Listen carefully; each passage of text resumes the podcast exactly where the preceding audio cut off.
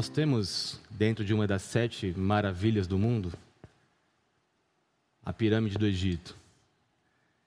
E ela foi, por mais de quatro mil anos, o edifício mais alto que o homem já construiu. Ocupando cerca de sete quarteirões, mais de dois milhões de pedras sobrepostas uma obra-prima da humanidade. Mas existem centenas delas, mais de cem. No entanto, a fé daquelas pessoas, daqueles faraós que construíam essas pirâmides, existem algumas teorias. Mas essas pirâmides eram necessariamente, objetivamente, seus túmulos. Eles eram enterrados ali mas construída de uma certa maneira tão precisa, tão pensada pelos estudiosos de sua época. O seu ângulo, o seu local milimetricamente medido em relação às estrelas, em relação à galáxia, pensando eles que de um, de um certo modo eles tinham que preparar Faraó para que ele, ao ser sepultado ali, houvesse um ângulo daquela construção, uma abertura naquela, naquela pirâmide, que também havia no céu uma estrela específica, onde todas em, em volta dela é, faziam a, a, a volta, conforme a nossa rotação e translação, e aquela estrela continuava lá e na fé deles, ali era a entrada para o céu, a entrada para a nova realidade, a entrada para. Uh, o porvir, e ele tinha que acertar aquela entrada para poder continuar é, no seu estado de juntar-se aos maiorais, aos governantes, aos deuses. Nós também temos uma, uma construção suntuosa na Índia, Taj Mahal. Também enorme, linda, maravilhosa, onde turistas do mundo inteiro vão até lá para ver a beleza daquela construção.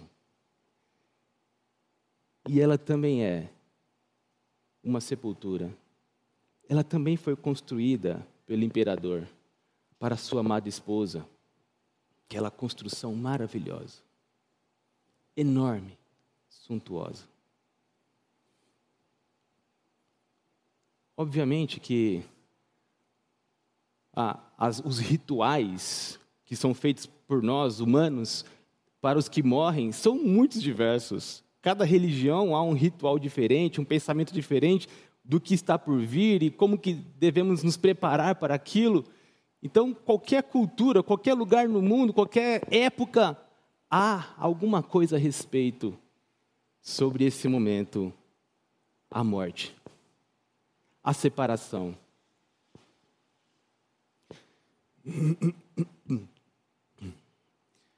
E nessa semana que passou, nós tivemos dois eventos que nos demonstram a, a grande importância que nós damos a, a isso. O feriado de Halloween, acompanhado por muitos países, teve seu início também nessa perspectiva de mortos que não foram para o céu, na transição do ano celta, e que esses, essas almas estavam perambulando e que iam se aproveitar de pessoas.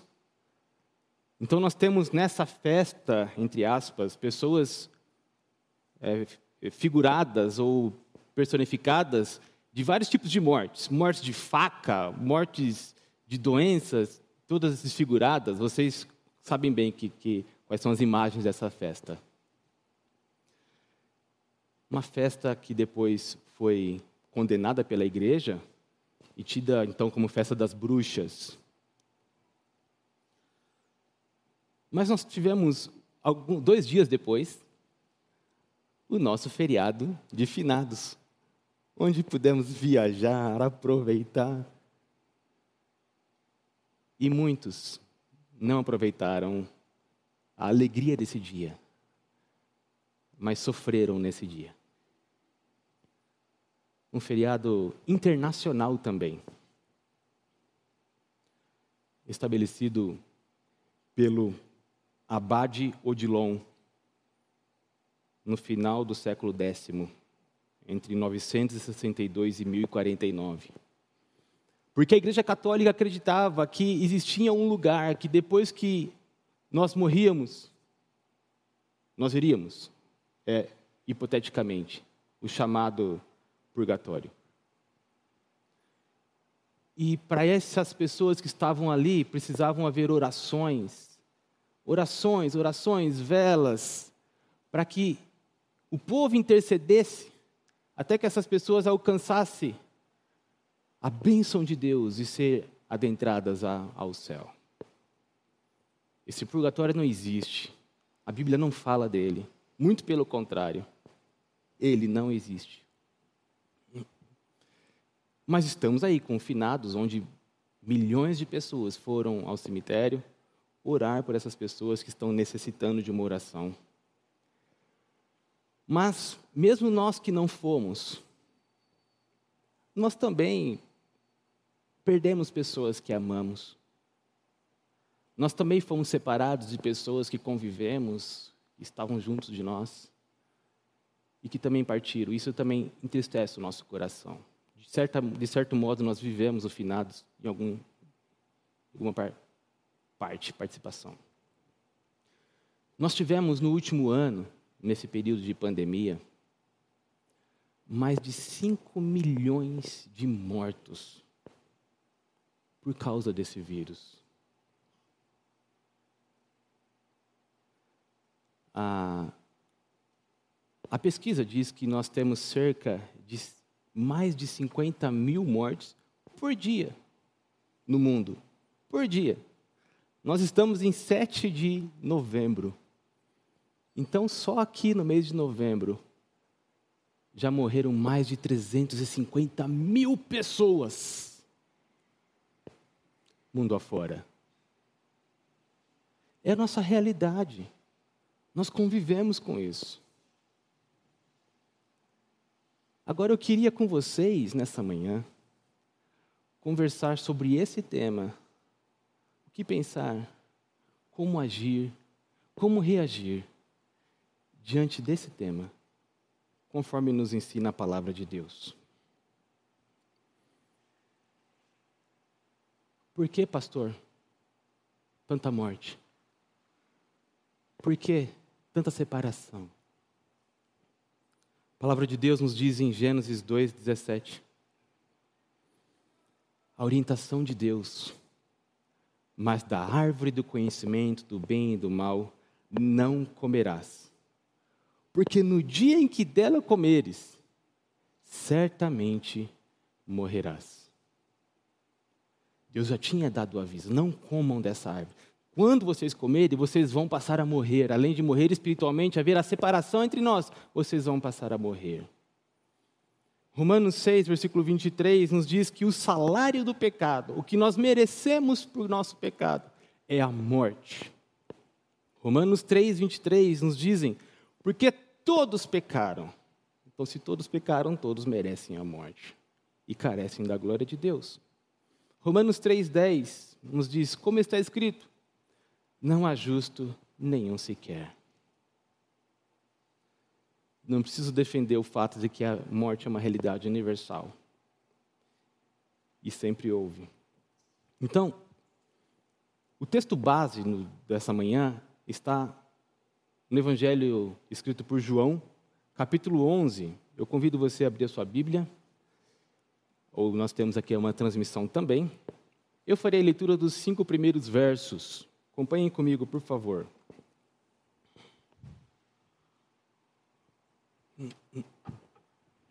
Estava Lázaro enfermo de Betânia, da aldeia de Maria e de sua irmã Marta. Esta Maria, cujo irmão Lázaro estava enfermo, era a mesma que ungiu Jesus que ungiu com bálsamo o Senhor e lhe enxugou os pés com seus cabelos. Mandaram, pois, as irmãs de Lázaro dizer a Jesus: Senhor, está enfermo aquele a quem amas. Ao receber a notícia, disse Jesus: Esta enfermidade não é para a morte, e sim para a glória de Deus, a fim de que o Filho de Deus seja, por ela, glorificado. Ora, amava Jesus a Marta e a sua irmã e a Lázaro. Vamos interceder. Ó Deus, lemos a tua palavra, nos contextualizamos em nossa situação hoje.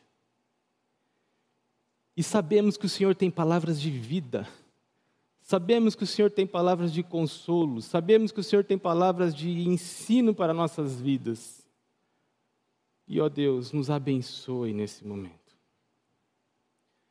Eu, em particularmente, quero agradecer ao Senhor ter ouvido nossas orações.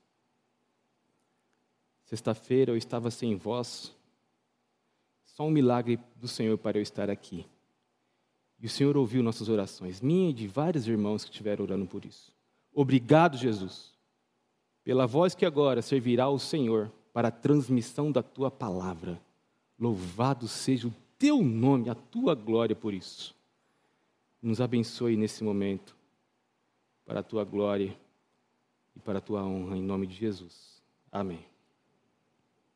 Primeiro ponto que eu queria enfatizar com os irmãos, nesse texto, quando Jesus foi chamado pelos seus amigos, é que Jesus ama Lázaro, ama Maria e Marta.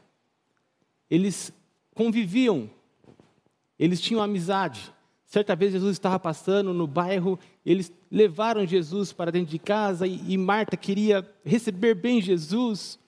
Maria ficou aos pés de Jesus, eles tinham uh, essa convivência e o texto diz que Jesus os amava. E daí, pastor, qual o problema de Jesus amar eles? Ok. Ok, Jesus amava eles e mesmo assim eles tiveram que passar por essa situação. O fato deles fazerem parte do amor de Deus, do amor de Jesus sobre eles, não os privou deles passarem por essa dificuldade, por essa doença, por essa crise familiar. Verso 5 nos diz: Jesus amava a Marta e a sua irmã e a Lázaro. E eles mandaram chamar Jesus, dizendo: Jesus, aquele a quem amas está doente e pode até morrer, Senhor. Muitas vezes nós entramos nessa mesma lógica deturpada, errada, de comparar, de concluir que uma luta, uma dificuldade, uma morte, uma doença, uma perda, um problema familiar esteja relacionado com o amor de Deus por nós. Não caia nessa cilada demoníaca que quer tirar do seu coração aquilo que Deus é. Deus é amor e Deus te ama como filho, a despeito da circunstância. Portanto, Jesus nos ama. Jesus amava Lázaro e suas irmãs, mas eles passavam por essa situação. Segundo, Jesus foi até eles. Verso 7 nos diz o seguinte, de 7 a 9, ou 10 também. Depois disse aos seus discípulos: Vamos outra vez para a Judéia. Disseram-lhe os discípulos: Mestre, ainda agora os judeus procuravam apedrejar-te e voltas para lá? Respondeu Jesus: Não são doze as horas do dia? Se alguém andar de dia, não tropeça, porque vê a luz deste mundo, mas se andar de noite, tropeça, porque nele não há luz. Primeiramente, no verso 8, Mestre, ainda agora os judeus procuravam apedrejar-te. No capítulo anterior, versículo, capítulo 10, versículo 31, novamente pegaram os judeus em pedra para lhes atirar. Eles queriam apedrejar Jesus, daquele bairro. Versículo 39, nesse ponto, procuravam outra vez prendê-lo, mas ele se livrou das suas mãos. Aquele bairro de Lázaro, Maria e Marta, tinham judeus perto de Jerusalém, três quilômetros de Jerusalém, pertinho, onde os maiores inimigos de Jesus estavam. E eles estavam há três anos já querendo a morte de Jesus, pegar Jesus de alguma coisa. E poucos dias depois, Jesus estava lá e eles pegaram pedras para apedrejar Jesus. Mas Jesus diz para seus discípulos: Amados, Lázaro está doente. Não, ele não diz Lázaro está doente, esquece. Vamos até lá. Ele não disse porque ele sabia que Lázaro já tinha morrido. E eu vou explicar isso daqui a pouco. Vamos lá. Vamos até lá. Mas, mestre, não foi lá que eles queriam apedrejar-te? Sim. E Jesus conta uma parábola. Os judeus dividiam o dia, dividem o dia em 12 horas. E existem as coisas que eles fazem de dia que não fazem de noite. Cada coisa na sua hora, cada coisa com seu tempo e horário determinado. Jesus está ilustrando aqui para os seus discípulos: olha, não se preocupem, porque o que tiver que acontecer, vai acontecer na hora que tem que acontecer. Eu não vou ser apedrejado antes da hora. Do mesmo jeito que eu não fui até agora. E Jesus já, havia já vinha dizendo aos seus discípulos que ele haveria de morrer ele haveria de ressuscitar no terceiro dia. Ele já tinha dito isso para os seus discípulos. Ele já sabia o momento exato. E ele diz para os não se preocupem, cada coisa tem o seu horário. Nada acontece antes, nada acontece depois. O sol está ali, o sol tem o seu horário de nascer, o seu horário de pôr, e nós vamos fazer nosso trabalho independente do que possa acontecer, porque cada coisa tem o seu horário. E Jesus, enfrentou esse perigo justamente porque ele amava os seus amigos para os abençoar. Jesus, nós sabemos bem, meus irmãos, o que ele fez, o que ele enfrentou por amor a mim e a você ele abriu mão da sua glória. Lembra aquele cântico? Semelhante ao homem, ele se esvaziou, se tornou um servo e foi até a morte morte de cruz. Sofreu humilhação, foi ferido, foi traído, foi humilhado. Veja tudo que Jesus sofreu por amor a mim e a você. Não é só a Marta, a Maria, a Lázaro, que ele saiu do outro lado do Jordão e veio para Betânia, um lugar perigoso, porque amava e queria abençoar os seus. A mim e a você também. Ele largou o trono de glória para se tornar homem por amor a mim e a você. Esse mesmo amor. Se sinta amado pelo que ele fez na cruz se sinta amado pelo que Ele quis deixar para te ter, para me ter, mesmo sendo nós, como dissemos no início, pecadores e merecidos da morte.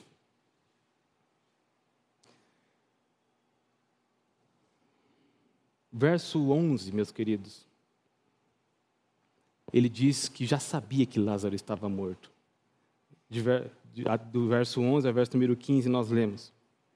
Isso dizia, e depois lhes acrescentou: nosso amigo Lázaro adormeceu, mas eu vou para despertá-lo. Disseram-lhe, pois, os discípulos: Senhor, se dorme, estará salvo. Porém, Jesus, porém, falara com respeito à morte de Lázaro. Mas eles supunham que tivesse falado do repouso do sono. então Jesus lhes disse claramente: Lázaro morreu. E por vossa causa me alegro de que lá não estivesse, para que possais crer. Mas vamos ter com ele. Muitas coisas nesse trecho, vamos passar de modo bem rápido. Mas no Antigo Testamento, no Novo também, a ideia de dormir se opõe à ideia de morte. Porque a morte parece, soa como um fim. Mas a palavra de Deus não trata dessa maneira. Que aqueles que morrem, na verdade eles dormem, seu corpo fica como quem dorme, mas a sua vida, a sua alma está com Deus. Então nós temos vários textos sobre isso. Eu não vou citá-los. Aqui quero apenas citar, talvez, o, o que Jesus disse para o ladrão da cruz, no dia da morte: Hoje mesmo estarás comigo no paraíso. E Paulo também fala aos Coríntios, dizendo: não, Eu não queria que vocês fossem ignorantes quanto aos que dormem. Enfim, uh, quando a Davi também é falado quando ele dormiria e seu filho assumiria o trono. Né? A Bíblia usa essa linguagem. Mas os discípulos de Jesus não sacaram e Jesus estava usando essa linguagem e Jesus teve que ser claro: olha, ele morreu. Jesus já sabia. Porque aquele aviso, provavelmente quando aquele aviso chegou até Jesus, Lázaro já havia morrido. E no verso de número 32, 21 primeiro, perdão, perdão. Primeiro verso 21. Quando Jesus chega lá, Marta vai até Jesus. Marta muito proativa, né? Senhor, se estiveras aqui, não teria morrido o meu irmão. E no verso 32, Maria quando Maria chegou ao lugar onde Jesus estava, ao vê-lo, lançou-se-lhe aos pés, dizendo: Senhor, dizendo a mesma coisa: Senhor, se estiveras aqui, meu irmão não teria morrido. Não parece a mesma percepção que eu e você temos, muitas vezes? às vezes num, numa doença, às vezes numa perda, uma situação difícil, nós pensarmos: ó oh, Senhor, se o Senhor não tivesse aí, mas estivesse aqui comigo, talvez isso não estaria acontecendo. Talvez o Senhor colocaria a mão sobre ela e a curaria. Os irmãos sabem muito bem que na semana passada, dormiu minha sogra, mãe da minha esposa, com 61 anos. Depois de três anos de muito sofrimento na cama, muito sofrimento. E nós rogamos, Senhor, tem misericórdia da tua filha. Uma mulher superativa na igreja, superativa na vida, professora, em estado, no município, ativa na, na diaconia da igreja, enfim, uma bênção de mulher. De um dia para o outro, foi cometido de uma doença, foi parar na cama. E lá se foram três anos de muito sofrimento. E nós ficávamos nessa situação, Senhor, abençoa tua filha. E por que não dizer que nos cultos que nós fazíamos lá, nós, ó oh, Senhor, se o Senhor entrasse nessa porta aqui agora, como, como, o Senhor entrou lá na casa de Pedro, como o Senhor entrou lá na casa da filha de Jairo, como, como o Senhor andou lá em Galiléia, o Senhor ia só colocar a mão sobre ela e ela ia ser curada. Mas que pena que o Senhor não está aqui. Foi o que Marta disse. Foi o que Maria disse. Como se Jesus não estivesse. Como se Jesus não fosse onipresente. Como se Jesus não fosse onipotente para fazer o que ele quiser, da onde ele estiver, aonde ele estiver. Como se faltasse amor. Mas o texto já nos diz desde o início: Jesus amava os seus. Ele deixou sua glória e veio cumprir seu, sua obra por amor.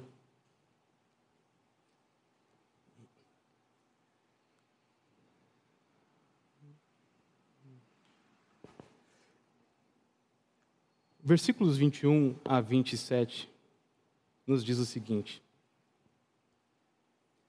Disse, pois, Marta a Jesus: Senhor, se estiveras aqui, não teria morrido meu irmão.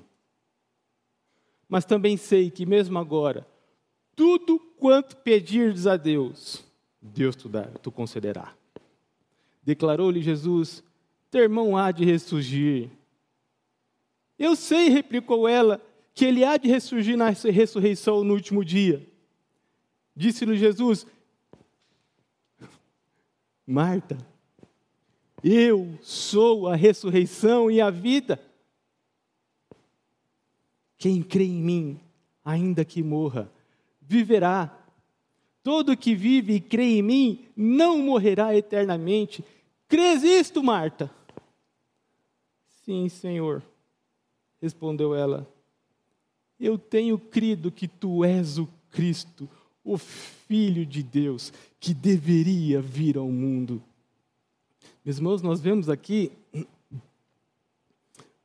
uma oscilação de fé.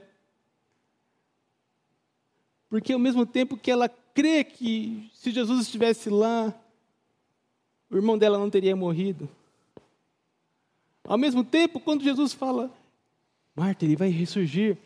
Ela, ela transpõe isso lá para o fim. Eu sei, Jesus, que lá no último dia, quando o Senhor, quando Deus restaurar a novo céu, a nova terra, todos serão ressurretos, todos ressurgirão.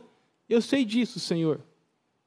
Veja a oscilação de quem creu, mas não crê tanto, porque ela, eles sabiam que Jesus já tinha ressuscitado a filha de Jairo, por exemplo. Nós temos essa oscilação. Senhor, eu acredito que o Senhor pode fazer isso. É, mas acho que é, vai ficar para a eternidade. Nós temos essa oscilação, nós somos assim. Jesus viu isso na, na vida de Marta. E Jesus, tendo piedade, tendo misericórdia, expressando o seu amor, fala para eles: onde está sepultado Lázaro? Vamos até lá. Então nós vamos ver dos versículos 33 ao 35.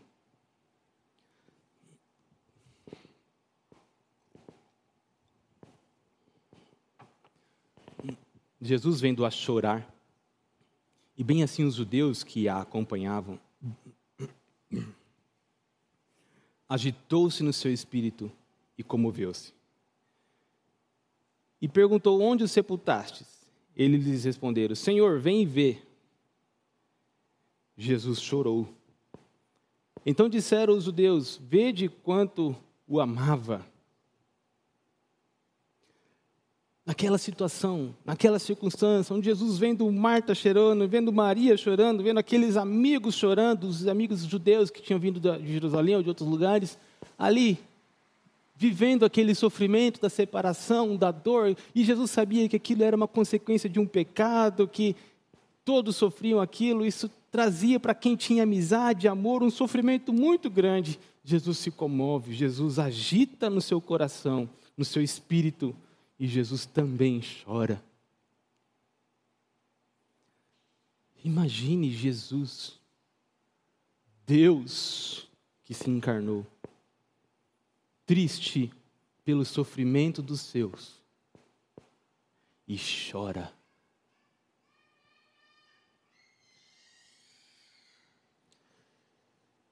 É, nós não vivemos num teísmo como muitos acreditam. Existe o ateísmo, né, que tudo veio do nada, tudo foi uma explosão, enfim. É, existe o ateísmo, mas também existe o teísmo, que diz que sim, alguém criou e largou, e por isso que está como está, porque foi deixado. Não. Nós cremos, conforme a Escritura nos diz, que Jesus criou, Jesus controla todas as coisas, Jesus é, sustém todas as coisas pela palavra do seu poder, como diz Hebreus capítulo 1. Ele é o Senhor, Ele é o Criador, como diz Roman, é, Colossenses capítulo 1 também. Aqui, nós vemos um Deus que se relaciona, um Deus que está junto, um Deus que sofre, um Deus que sente, um Deus que ama.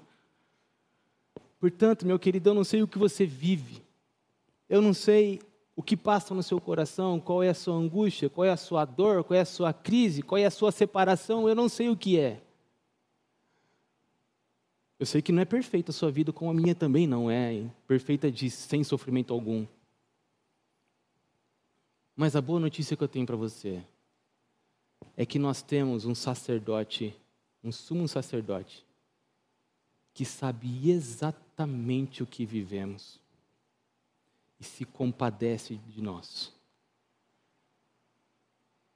A carta aos Hebreus é esplêndida, ela põe muito Jesus como aquele sacerdote, como aquele Senhor que está junto ao Pai, intercedendo por nós, como os sacerdotes intercedia pelo povo no tabernáculo ou no templo do Antigo Testamento. Jesus é o nosso advogado, aquele que roga por nós, aquele que intercede por nós, aquele que nos ama e sabe, eu sei o que é sofrer, eu sei o que é ser traído, eu sei o que é estar doente, eu sei o que é ser desprezado, eu sei o que está com dor, eu sei o que é perder alguém, eu sei tudo isso. Então ele sabe o que sofremos. E ele nos ama e ele sabe como ministrar em nosso coração o que exatamente precisamos. Você crê nisso?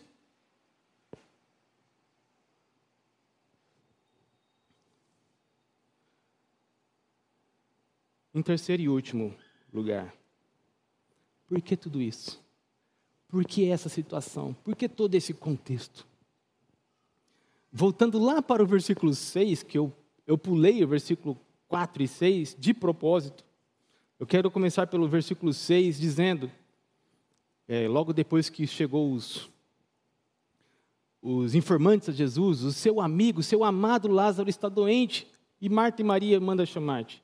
Verso 6 nos diz: Quando, pois, soube que Lázaro estava doente, ainda se demorou dois dias no lugar onde estava. Ô pastor, que amor, hein? Que amor é esse, pastor? Amava tanto seu amigo que, em, em vez de lá curá-lo e abençoá-lo daquela doença, ainda fica lá. Mas dois dias? Oxe, um amor desse. Mas Jesus sabia exatamente o que ele queria.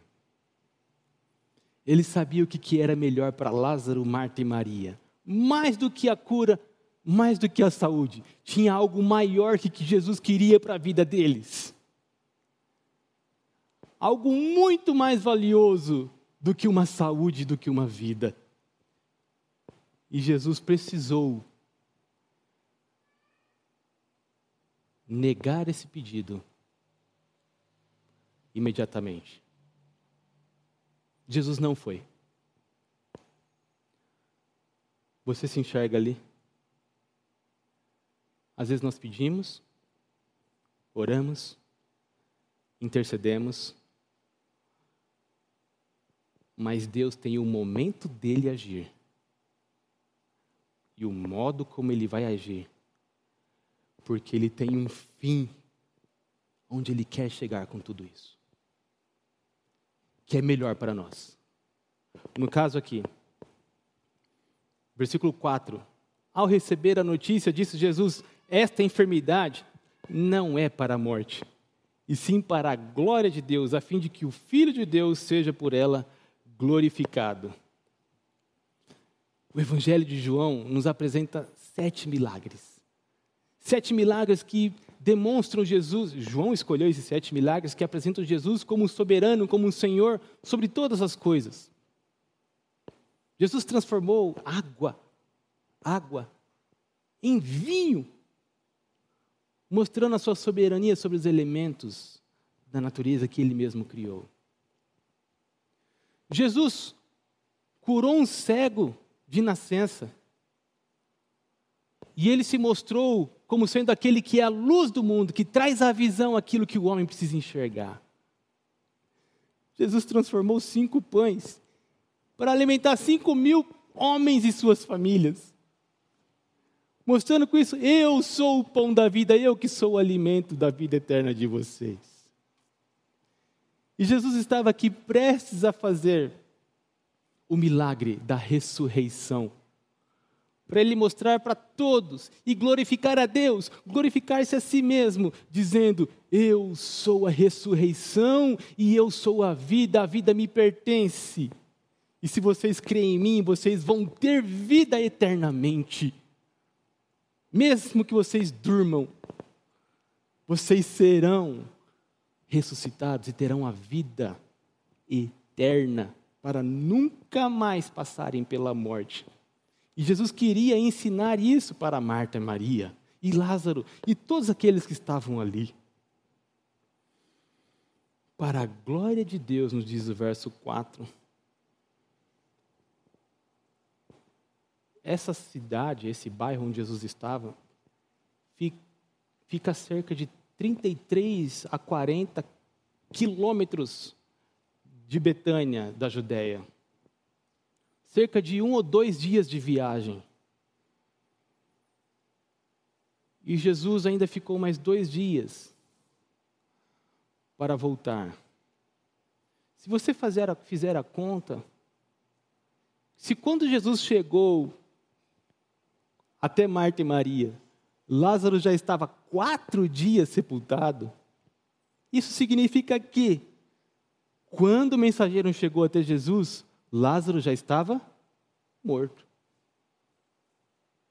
Devido à distância, enquanto o mensageiro ia, Lázaro morreu. Mas Jesus falou para esse mensageiro: olha, essa doença não é para a morte. E Lázaro já tinha morrido. Porque ele já sabia o que estava por fazer. E ele demorou esses dois dias, porque havia uma, uma crença de que até três dias havia ainda uma possibilidade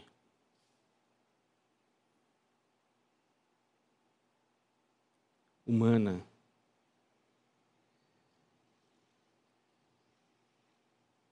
E Jesus coloca por terra qualquer possibilidade, mesmo aquelas de mitos, porque isso é mito, né? Era um mito, era um folclore. Jesus coloca por terra até esse folclore, até esse mito, para dizer: não tem mais o que fazer, não tem mais por onde fugir, agora é só Deus, é só pela glória de Deus, pelo poder de Deus. Então, vamos ver os versículos 39 e diante. Então ordenou Jesus: tirai a pedra. Disse-lhe Marta, irmã do morto: Senhor, já cheira mal porque já é de quatro dias. Respondeu-lhe Jesus: Não te disse eu que, se creres, verás a glória de Deus? Tiraram então a pedra. E Jesus, levantando os olhos para o céu, disse: Pai, graças te dou porque me ouviste. Aliás, eu sabia que sempre me ouves mas assim falei por causa da multidão presente, para que creiam que tu me enviaste.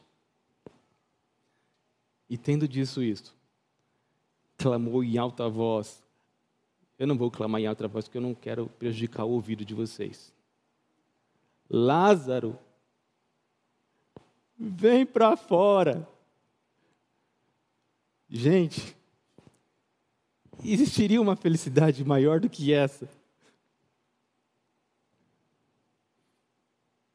Do que você ver uma pessoa que você ama, que estava enterrado, que estava sepultado. E Jesus vem, levanta, venha.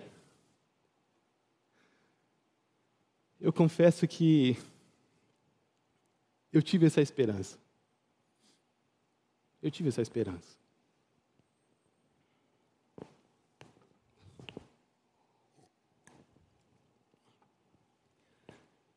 Aconteceu algo muito, muito repentino com a minha irmã, Andréia. Eu tinha 22 anos na época, ela tinha 24. E ela se casou, se engravidou, foi para o parto, teve um parto. Teve sua filha, minha sobrinha Gabriela. Era a Copa de 2006. Copa do Mundo de 2006. Eu já estava no seminário de teologia. E na semana após parto, ela começou a ter algumas complicações. Ninguém sabia o que era. E cinco dias depois do parto, levamos ela para o hospital e foi diagnosticada com pneumonia, porque estava com o pulmão carregado. Então ela amamentou minha sobrinha três dias e foi para o hospital. E, e, lá ela foi diretamente para a UTI, fizeram a drenagem, ó, tem algo estranho. Isso na sexta-feira, no sábado, eu fui visitá-la e ela tinha até voltado a tinha acordado novamente. E a gente falou que estávamos orando por ela. Ela falou: ama a todos, cuida da minha filha, cuida do meu esposo. E ela dormiu naquele dia. E eu confesso que isso era sábado, né? No domingo de manhã nós estávamos na igreja, ah, antes da escola dominical, antes do culto, das nove às oito horas foi o ofício, o, culto. E eu vendo ali a minha irmã, eu tive aquele mesmo pensamento que eu disse no início. Se Jesus entrasse aqui agora? Andréia, levanta. E eu realmente confesso para vocês que eu falei, Senhor, coloquei a mão na minha irmã, Senhor, o Senhor pode levantar ela.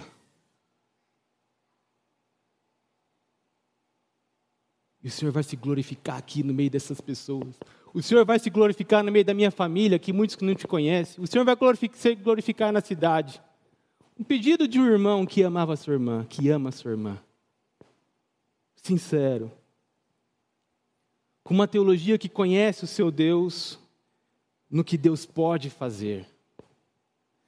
Então, por isso que eu disse que quando Marta e Maria recebeu essa bênção e viu o seu irmão se levantando e voltando todo enfaixado, Jesus, tira essa faixa dele, porque esse homem está vivo. O coração dessas pessoas, vocês imaginam? E é nesse contexto que Jesus é glorificado. É nesse contexto que Jesus fala: Eu sou a ressurreição e a vida. Quem crê em mim, ainda que morra, ainda que durma por um certo período, vai ressuscitar e vai ter vida eterna. Amém, queridos? É assim. E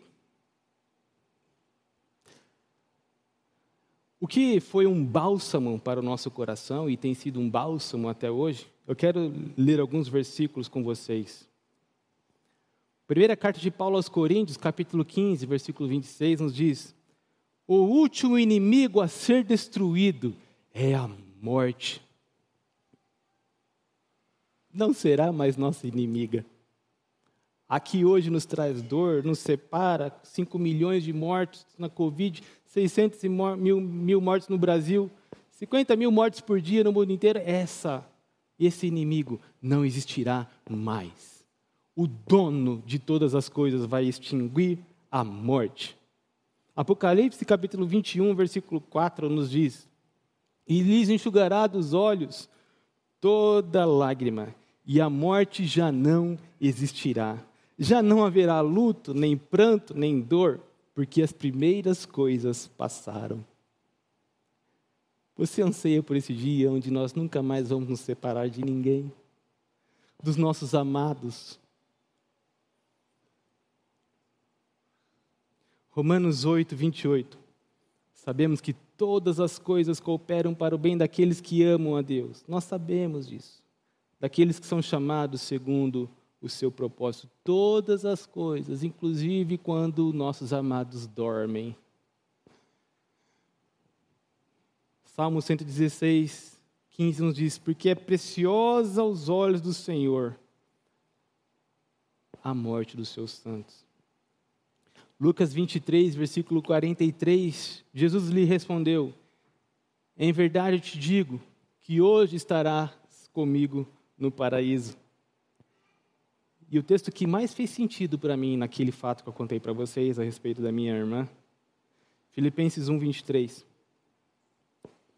Ora, de um e outro lado estou constrangido, tendo desejo de partir e estar com Cristo, que é incomparavelmente melhor.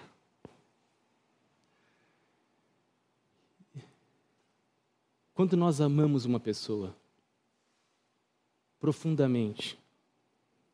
Nós queremos o melhor para ela. O melhor. Jesus queria o melhor para nós. Ele deixou o seu trono, veio e foi morrer na cruz. Quando nós amamos uma pessoa e ela tem a graça, a bênção de não estar mais no num corpo de pecado, não estar mais em circunstâncias de sofrimento, dor, angústia, morte, e pode estar com Cristo, onde é incomparavelmente melhor. Quando nós achamos ruim que ela foi para um lugar melhor, será que isso é amor? Ou existe um amor maior que se revela, ela está bem com Cristo. Ela está incomparavelmente melhor com Cristo. O amor faz isso. Ah, 2 Coríntios 5, 8. Entretanto, estamos em plena confiança, preferindo deixar o corpo e habitar com Cristo. Não é morrer, é habitar com Cristo. E Paulo ainda em Filipenses 1, 21, porquanto por mim, para mim o morrer é o viver é Cristo e o morrer é o viver é Cristo e o morrer é lucro. É bênção partir e estar com Cristo. É incomparavelmente melhor. Meus irmãos, a nossa visão, a nossa perspectiva, a nossa cosmovisão sobre a morte não pode ser essa. Do mundo sem esperança, sem, sem alegria, sem motivos de de bênção de Deus nisso. Onde está a bênção, pastor? Está no que está por acontecer. Jesus falou: Eu sou a ressurreição e a vida. Não adianta faraós construírem pirâmides suntuosas, mais altas do que qualquer construção do mundo que encontra aquela estrela para ele fazer aquela entrada no futuro. Não adianta, isso não funciona. Não adianta o imperador da Índia fazer Taj Mahal, aquela coisa maravilhosa para sepultar a si e a sua esposa, para que eles tenham a, a glória do porvir consigo na sua é, crença. Não funciona. O que funciona então? Crer em Jesus, o doador da vida. Crer em Jesus, aquele que ressuscita os mortos. Crer em Jesus, que no último dia vai chamar os nossos irmãos e amigos que estão dormindo e vamos nos reencontrar. Crer em Jesus, que venceu o último inimigo, a morte. Crer em Jesus, que é o único caminho a única verdade, o único que é a vida, o doador da vida. Você já crê nisso?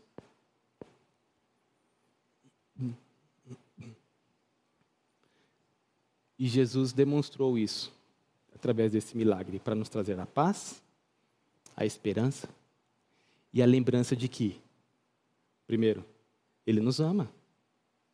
Não são as circunstâncias da vida que vão nos separar do amor de Deus. Quem nos separará do amor de Deus? Romanos capítulo 8, vocês sabem muito bem a continuação desse texto. Quem? Ele vem até nós. Ele já veio. Por amor. Mesmo sendo em perigo, em, em, em situação de perigo, de ser apedrejado ou até morto. Mas ele veio para glorificar-se, para glorificar a Deus, o Senhor, o Criador, para que todos aqueles que crescem nele podiam dormir, mas logo seriam acordados, ressuscitados, viver eternamente em paz, sem dor, sem separação, sem morte. Essa é a mensagem de Deus para nós nessa manhã, que te traga conforto, te traga esperança, te traga um espírito confiante de que Deus te ama. E Ele está com você, jamais vai te abandonar. E vai te fortalecer para o que você precisar, porque Ele providencia todas as coisas. O consolo e a força. A morte já não existirá, mas apenas a vida. Convido a igreja que fique em pé para que cantemos esse cântico que diz: Jesus, em tua presença nós estamos aqui. A tua morte trouxe vida a todos nós e nos deu esse acesso à vida eterna. E te dar o louvor que a ti é devido.